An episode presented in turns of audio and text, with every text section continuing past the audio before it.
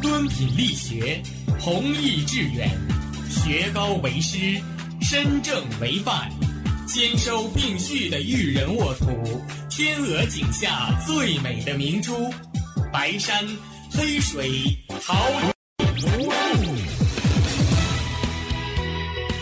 您正在收听的是哈尔滨师范大学广播电台，用声音技术生活，让声音雕刻未来。用声音技术生活，让声音雕刻未来。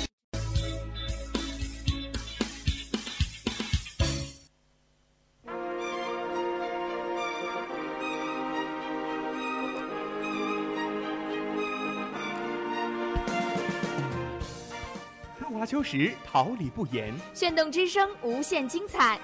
FM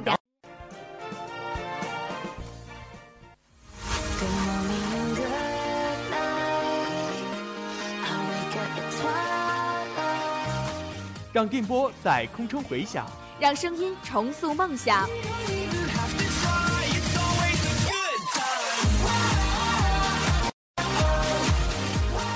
在青春的旅途上，用电波打破沉寂。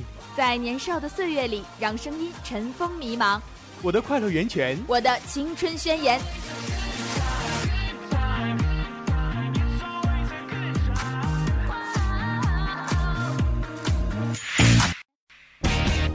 哈尔滨师范大学广播电台正青春，传递正能量。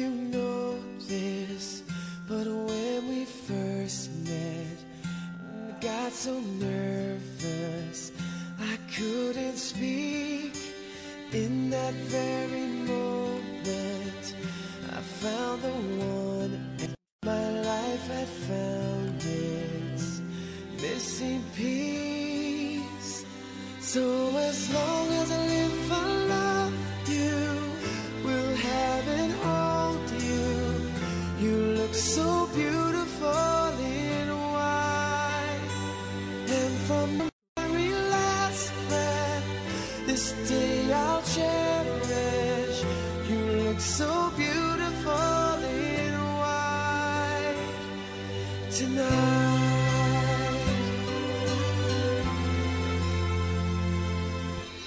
What we have is time. My love is endless. And with this ring, I say to the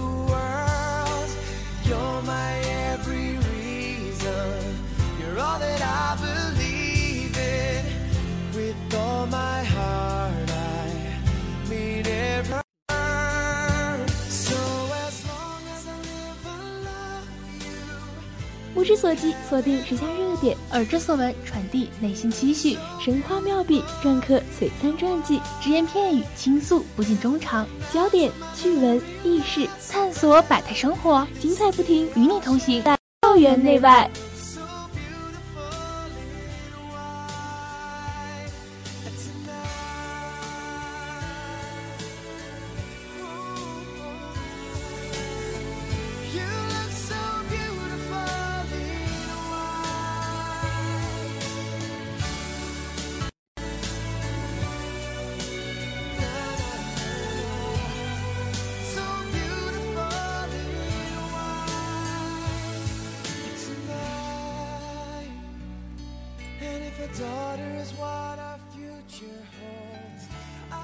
Hello，大家下午好，这里是大学广播电台。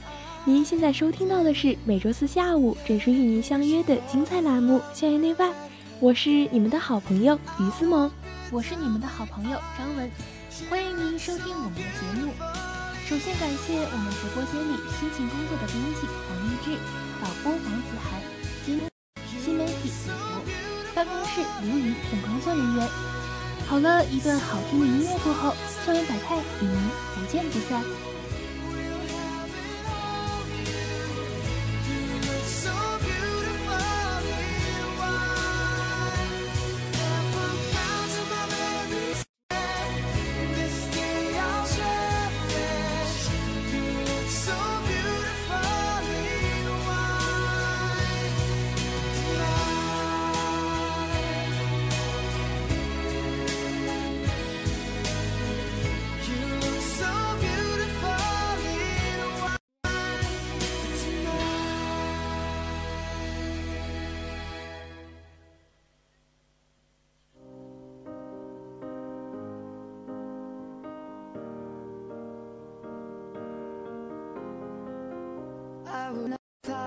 Will soar. I'm undefeated. Oh, jumping out of my skin, pull the cord. Yeah, I believe it. Oh, the past is everything we were. Don't make us who we are. So I'll dream 校内百态，展现学术风采。关注现在，校外热点，聚焦社会发展，洞悉未来。欢迎走进校园百态。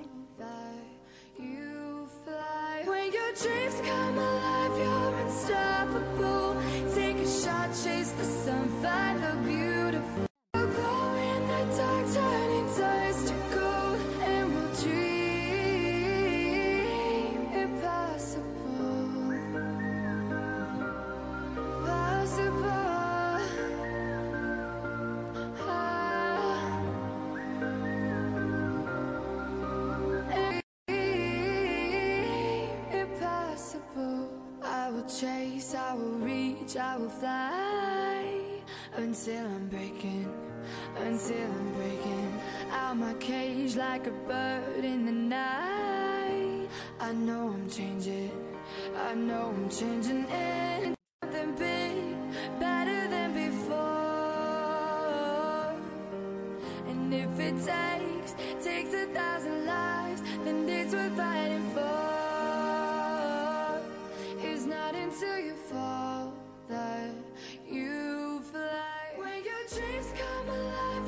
六级成绩才公布不久，二零一九年上半年的四六级考试时间就出来了。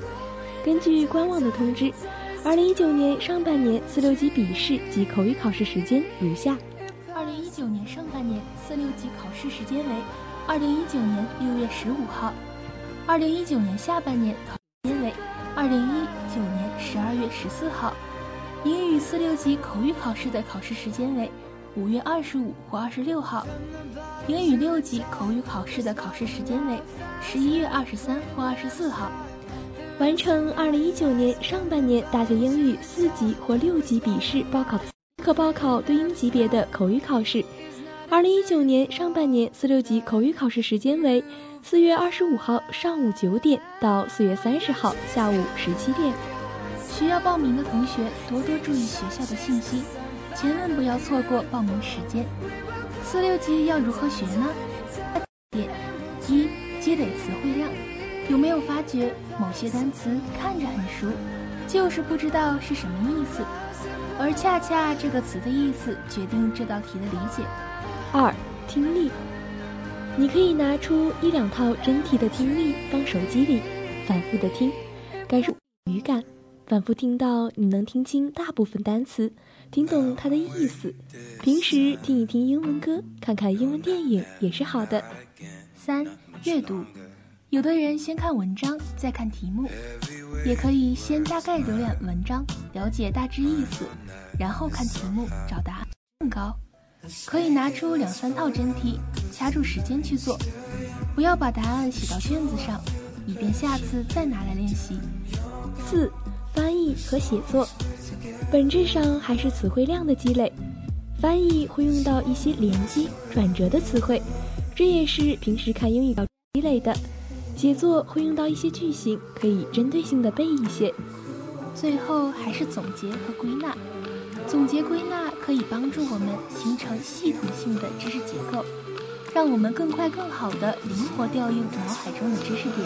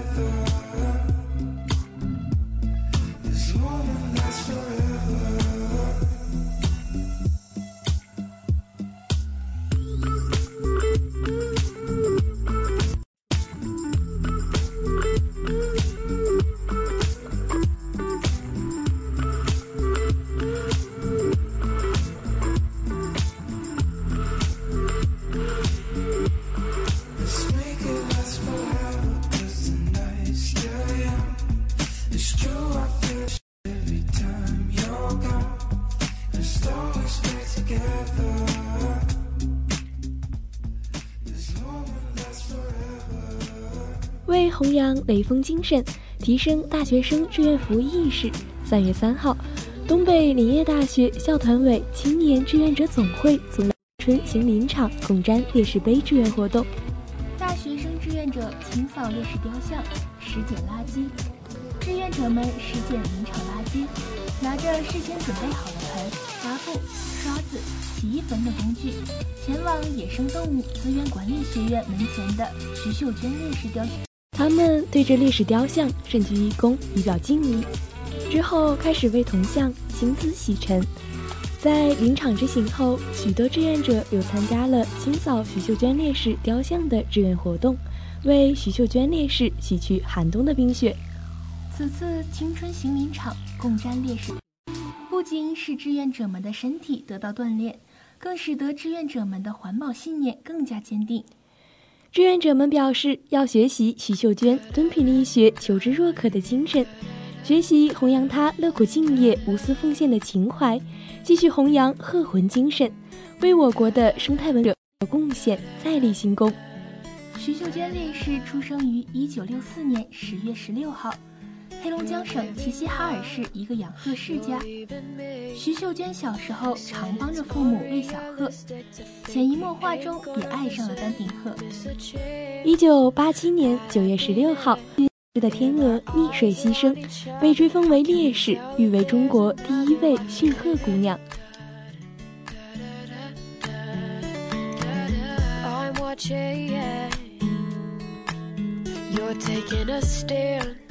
You think it's right. Said three days, trade for 300 more restless nights. You don't want me on your mind. Said it's unfair to others if you compare their wilted hearts to mine. Where did you go? How far away?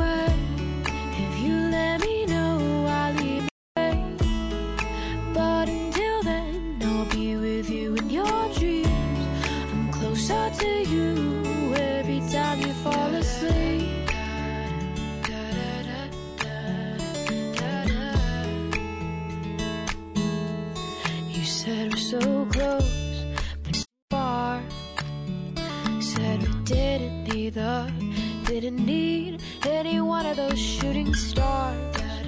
But now we're done and flickered out. I should have wished on the stars that we're always about where did you go? How far away? If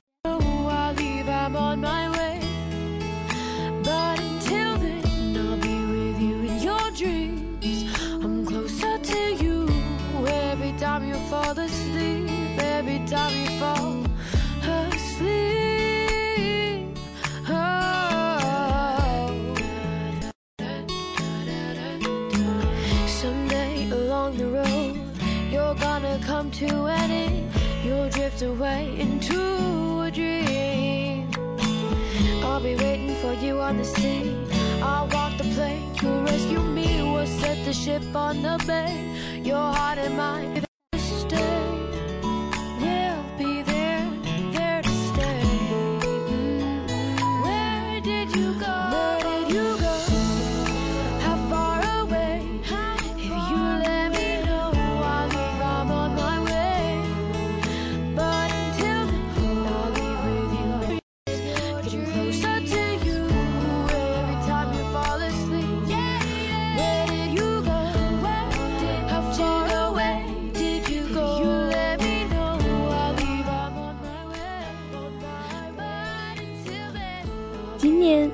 最认真的自己去面对这场考试。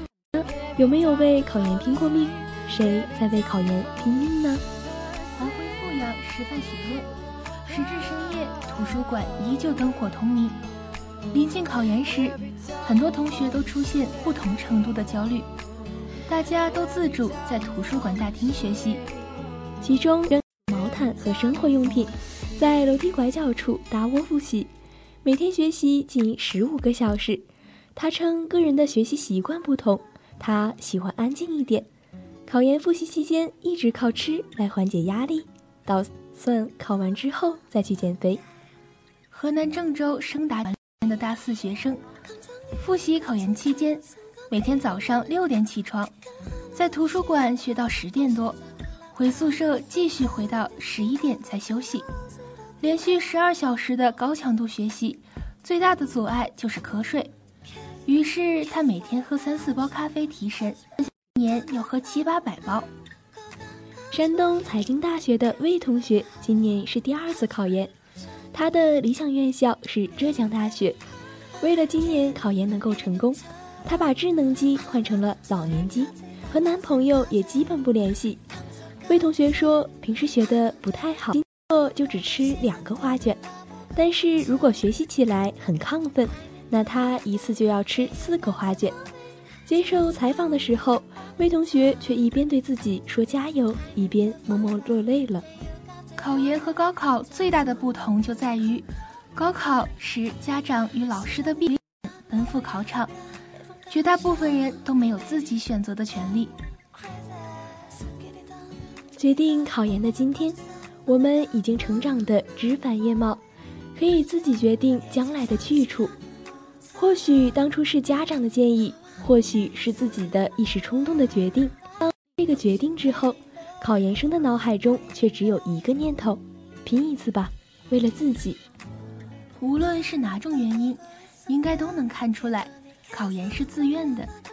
深夜在图书馆里学习，搭帐篷在走廊里学习，把智能机换成老年机，家自愿做的。你突然发现。原来平时那么不正经的自己，也能够放弃一切具有诱惑性的东西，做好向考研的跑道行进的准备。也许考研那一天天气很好，你已经准备好了，你清楚地意识到自己那个被裹挟着参加高考的小屁孩，你有自己的思想，为自己做决定，也为自己负责任。你平心静气地参加了这次考试。也接受了可能会考不上的这个结果。生活终究与电影不同，我们都需要实施。虽已走过千山万水，我们仍要不断跋山涉水。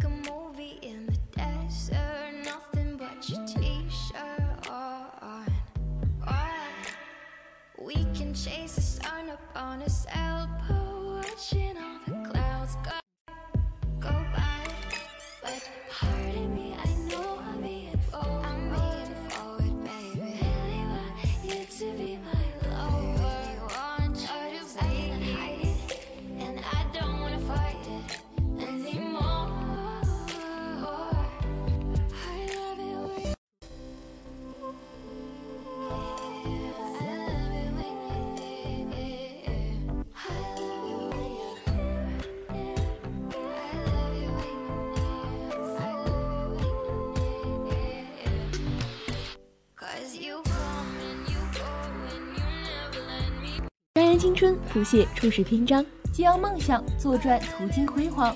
欢迎走进校园榜样。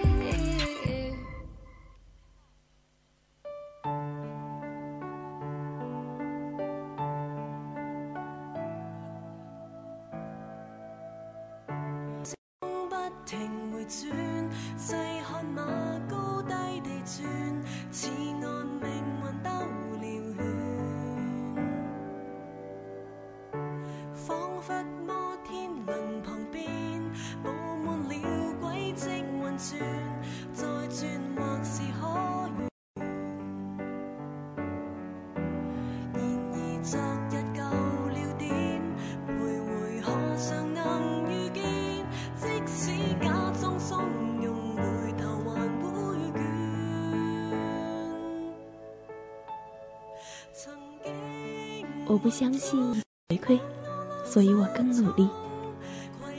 林宥嘉说，他从小没拿过什么惊天动地的第一名，最风光的那次，就是在超受欢迎的歌曲选唱节目中脱颖而冠。万中选一的实力和才气，有时却被伴随好运。事实上，他比任何人都要来的努力，尤其是在音乐上。人们看到或听到的，只不过是我失败好多好多次之后才成功的那一次。这十年来，他为洪流退却，非把作品做到每一个阶段的极致。近期完成的《idol 世界巡回演唱会》，堪称是出道截止目前为止的总结。一张专辑，说不完的十年，不如用一场演唱会好好。不需要翻出照片比对，这是他自己的十年。写过超多首动人脱俗名曲的音乐人陈小霞，曾在2010年举办一场个人音乐会，邀请林宥嘉担任唯一演出嘉宾。以阿姐为偶像的林宥嘉，当时拿起吉他自弹自唱，唱了两首歌，加起来近十分钟。他就是哼着，也要把它唱完。透过一种音乐的纯粹来对阿姐示意，这种乍听之下，就算是老牌红星也不太敢做的大胆表演，却令人觉得可以，这很宥嘉。深受九十年代英式摇滚影响的他，也曾把 Britpop 那首称呼经典摇滚《Song Two》用 acoustic 形式改编。说面对音乐，他喜欢给予人们惊喜。他说：“我的确是活得很迷幻的一个人，看似是种不按牌理出牌的反叛，放在这位歌手身上却是如此合情合理。”林宥嘉这里所说的迷幻，是他那飘缓如迷离水汽的投入唱腔，也不是在说 psychedelic rock 那类的二三事。他说：“我是个非常拼命的人，常常冲动到丧失理智。对，大概就是那种感觉。”十九岁，林宥嘉第一次在电视上表演，准确的说是参加比赛。当时，歌唱选秀类节目尚未在华人娱乐圈流行，他是第一批见证、投身其中，并且引领后续潮流的年轻人之一。正式首赛上，了走钢索的李泉，先来一段充满失真美感的开场，接着透过他后来为人称道的诠释方式，不到一首歌的时间，初出茅庐的林宥嘉随即向世人落下他强烈又迷人的演绎神采。大家都知道了，他获得了冠军。那一瞬间，他就像是华语音乐的救世主。没人会怀疑他将为某部分千篇一律的流行音乐市场带来不同以往的翻腾。仅仅在崭露就爆红的林宥嘉，在首张专辑发行后，打破台湾当时举办售票演唱会最年轻歌手纪录。但他并未因为成名而迷失自我。昔日比赛时，他穿着 Kurt Cobain 的 T 恤出现，在决赛选唱《爱》曾名作，在很多 live 专辑的记录中，又能从他翻唱选歌中窥得他内心对于音乐的脱俗品味与深入脉络。若说要了解一个演员，是去看他的电影。同样的，了解一个歌手，Esquire 认为林宥嘉是当代华语乐域最具个人风格的歌手之一。那些深情又悲伤的歌曲，对市场来说有那么一点另类，但却是如此诚实又有个性。他就像是城市里在，每张专辑都具有准确又文学性的概念主题，且条例结构分明。在音乐上，你会明确地感受到他灵魂深处那种 alternative 哦，indie 咖出身的坚持与坚韧，当然。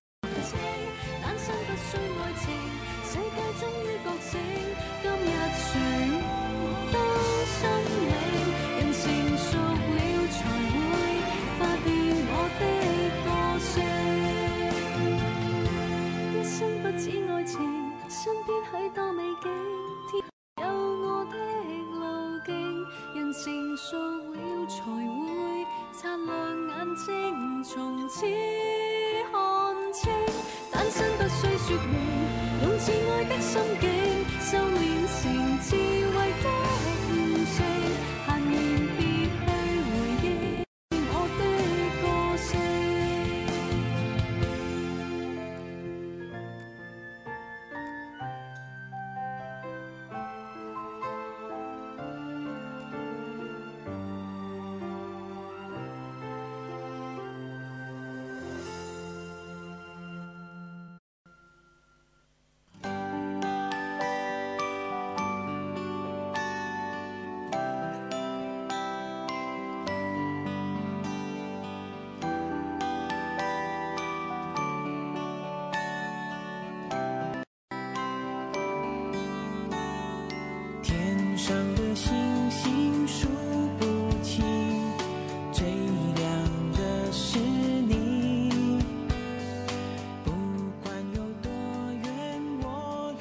在娱乐圈里，常常有人劝李宥嘉说：“别这样子。”但努力对我来说，已经是一个基本的东西。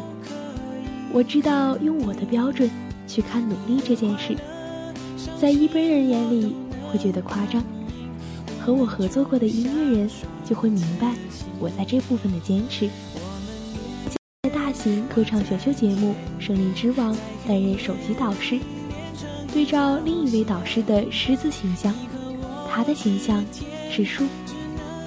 往日选手如今变成导师，这又是另一种身份的转变。但在此之前，其实林宥嘉邀约。以前我总认为我没那个资格去指点别人，我会觉得很假，很像演戏。他是很有企划头脑的歌手。善于聆听人性内在与外在的声音。这几年，越来越多的同行喜欢音乐的精准描绘，纷纷邀请他来担任歌曲监制。林宥嘉说：“我后来发现我有这个优点，虽然我是个歌手，但我也蛮适合去做企划。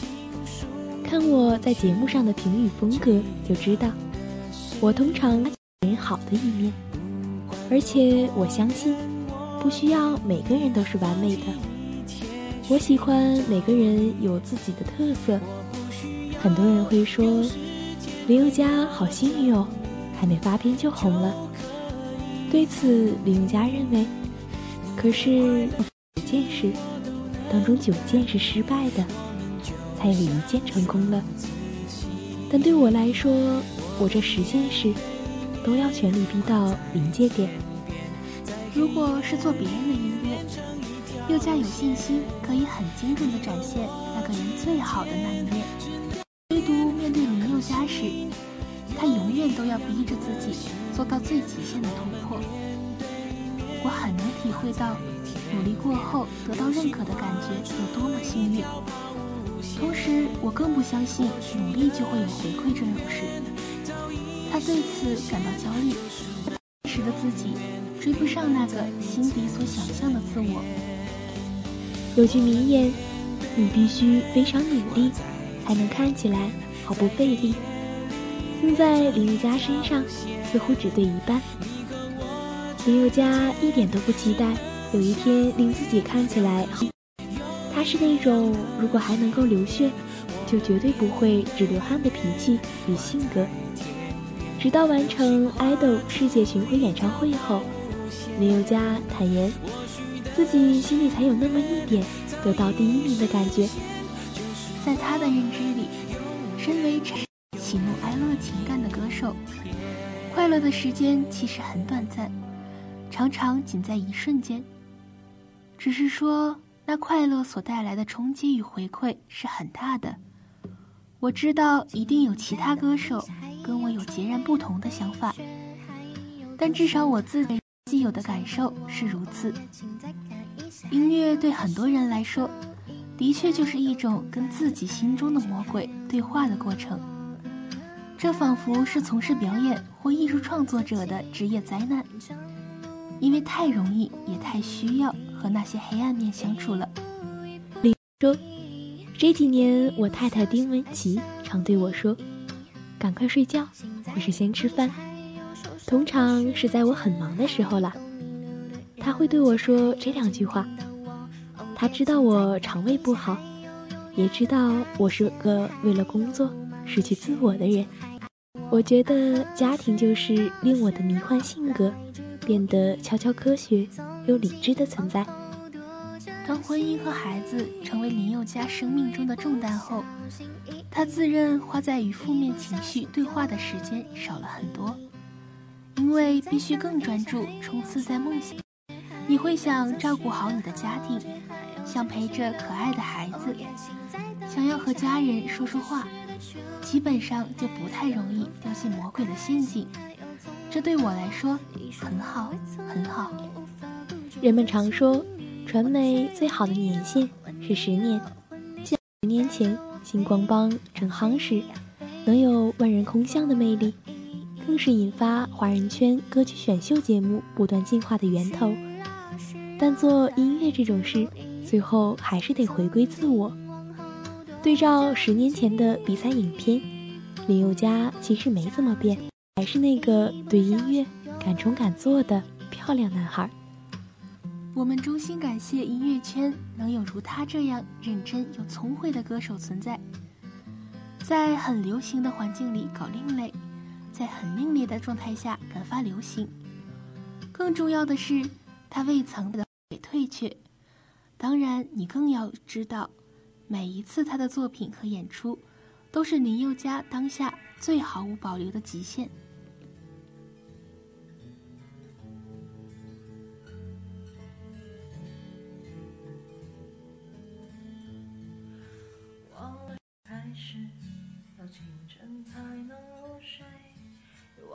什么叫做结尾，又有谁在乎呢？凌晨三点的窗前，播放着那段时光，有一个骄傲的少年，隐藏他。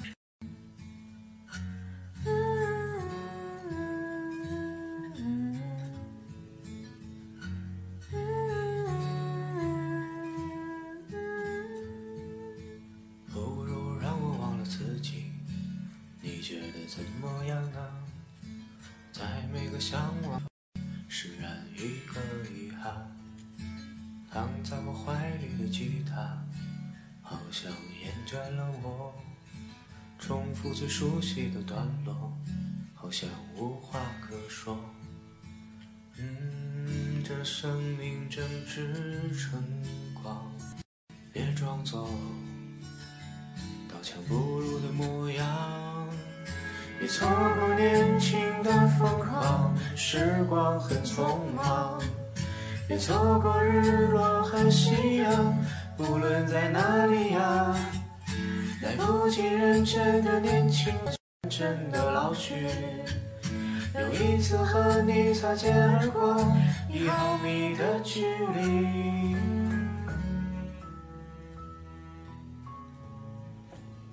日阔，自西，声鼎飞。许多衷肠，诉不空。茶一盏，絮一话。重复最熟悉的段落。就当明天不在。没有永远的年轻，没有唱不完的歌。当所有人都已离去，我也将要离去。我的生命正值春光，别装作刀枪不入的模样。别错过年轻的疯狂，时光很匆忙。别错过日落和夕，无论在哪里呀。来不及认真的年轻过，就认真的老去。有一次和你擦肩而过，一毫米的距离。小时候躲猫猫很单纯，长大单纯在躲猫猫。很多时候我们正是这样，长成了不动声色的大人，不容易快乐，却总是容易犯尴尬。是不是可以这样说？一个人成年的标志，或许在大开始。长大的世界里，到底有多容易犯尴尬呢？起床晚了，来不及收拾，只好素颜出门。轻轨上给一个小朋友让座，小朋友喊：“谢谢阿姨。”尴尬。这个社会存在太多不能言说的禁忌，有些事情所有人都明白，但绝对不能当众挑明；有些事情过于私密或不够体面，也不适合当众挑明。不挑明，尴；挑明，似乎更尴尬。怎么办呢？于是，长大后的世界，我们要常常做出尴尬而不失礼貌的微笑。不是有这句话吗？小时候，微笑是一种心情；长，微笑是一种表情。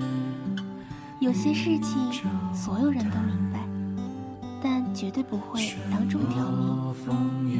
想来奇怪。人们可以容许失败，却不能容许失态。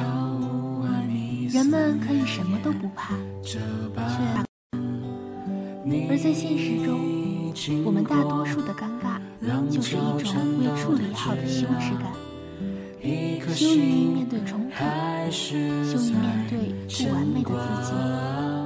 尴尬不可怕，可怕的是你总要躲闪。越越难堪，难道人生不正是有些角事需要被揭穿吗？很多时候，正是我们压抑了真实的自己，才会把生活过成尴尬的模样。那么，你是从什么时候开始，开始害怕？小耳朵们有哪些或有趣，或窘迫的、难以忘却的经历呢？校园内外。与你分享。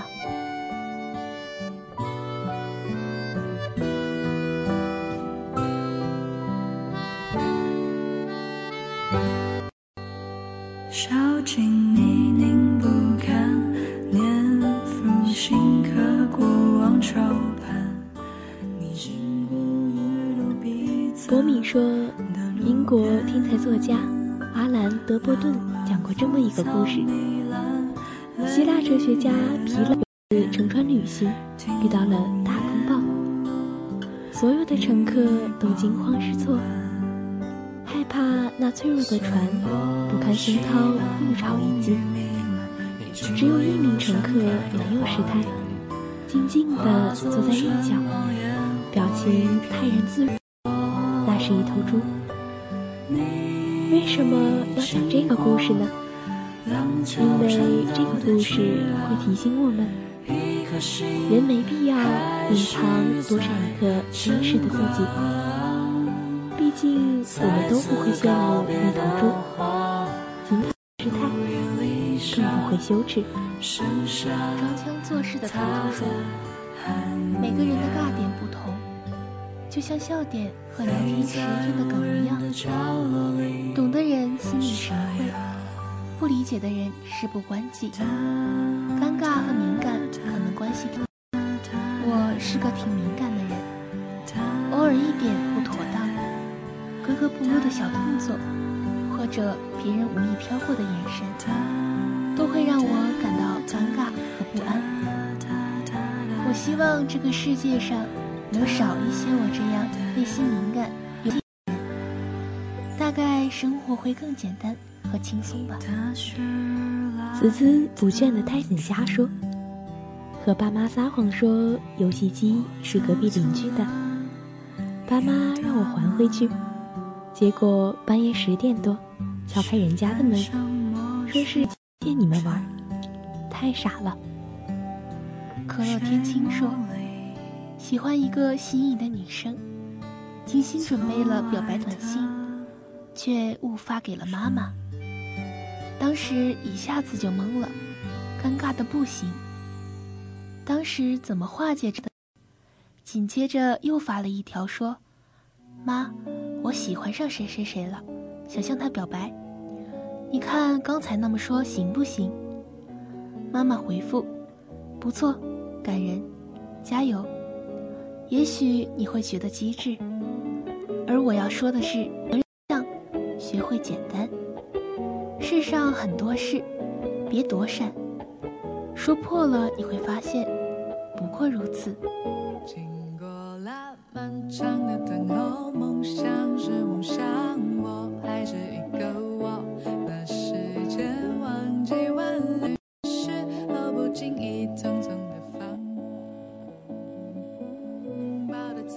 们，今天的校园内外就到这里了。感谢大家与我们分享你们的心声，言语再多都道不尽自己的心情，但我们愿意聆听你的声音。本周会发布在哈尔滨师范大学官方微信平台，欢迎你的留言参与。我们将在下期节目继续分享你的故事，传递你的真心。我是小小八。下周四我们不见不散。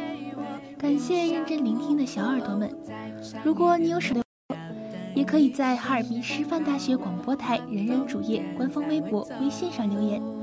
感谢我们的编辑黄立志，导播王子涵，监制吕凤鸣，新媒体李博，办公室刘云等一直陪伴我们的工作人员。祝大家每天开心！我是甜，下期节目再见。